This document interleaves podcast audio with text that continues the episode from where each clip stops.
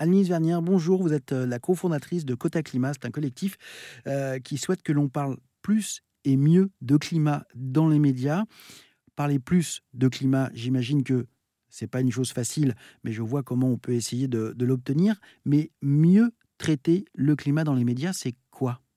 Euh, Pour nous, il y, a, différents euh, piliers, disons, à un bon traitement euh, médiatique de ces enjeux.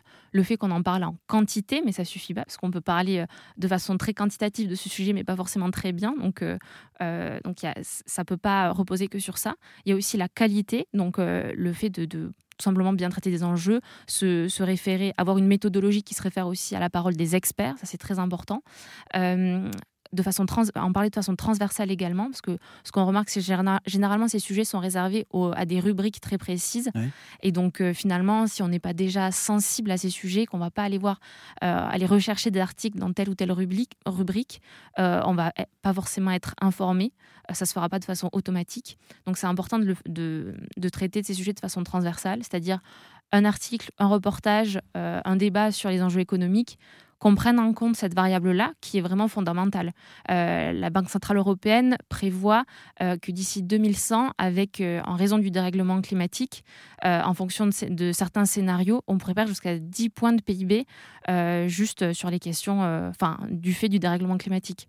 Le mois dernier, une étude qui, qui, est sortie aussi en Allemagne démontrait que les catastrophes naturelles juste en Allemagne allaient pouvoir coûter jusqu'à 1000 milliards d'euros d'ici 2050. C'est énorme.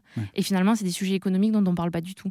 Euh, donc vraiment, il y a un sujet de transversalité qui pour nous est majeur. Et en fait, enfin, le quatrième pilier, donc après la quantité, la qualité, la transversalité, il y a la publicité, euh, qui pour nous aussi a un rôle immense dans l'information du public sur ces enjeux, puisque ça peut créer de la dissonance si les médias euh, diffusent des publicités qui ont un impact négatif sur l'environnement.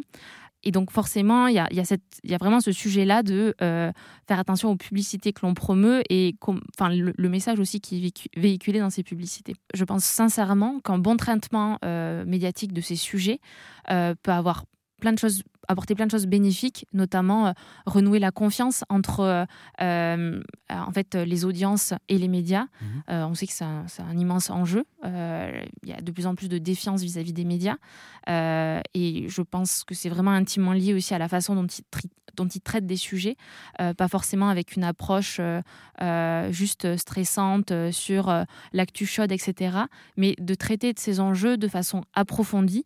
par exemple, l'été, lorsqu'il y a des méga-feux, euh, effectivement, euh, euh, informer les gens en boucle sur juste l'existence, la persistance des méga-feux n'apporte pas grand-chose en fait à l'information pour les auditeurs, les téléspectateurs. En revanche, traiter de ces méga-feux en expliquant quelles sont les causes, effectivement les conséquences aussi des méga-feux, euh, et euh, s'il y a des solutions pour y remédier, c'est beaucoup plus constructif. Et euh, il y a vraiment un sujet à justement promouvoir les solutions, des solutions qui sont, qui sont objectivement soutenues aussi par la communauté scientifique. Donc voilà, vraiment parler des solutions et aussi des nouveaux imaginaires. Ça, c'est un nouveau mot qui est de plus en plus employé. Qu'est-ce que c'est? Euh, bah Alors, c'est tout simplement aider en fait à, à présenter, disons, euh, l'avenir comme il serait si on effectuait la transition de façon positive et montrer en fait que le fait d'agir et de se mettre en mouvement pour cette transition euh, peut être bénéfique sur plein de plein d'aspects euh, économiques, euh, au niveau de l'emploi, euh, au niveau de notre santé, au niveau de notre bien-être en général et pour notre société. Et donc parler de ces nouveaux imaginaires et présenter la transition comme quelque chose de positif, bah, ça permet aussi de, de générer aussi peut-être plus d'enthousiasme, de galvaniser aussi la société pour se mettre en action. Et ça, c'est nécessaire.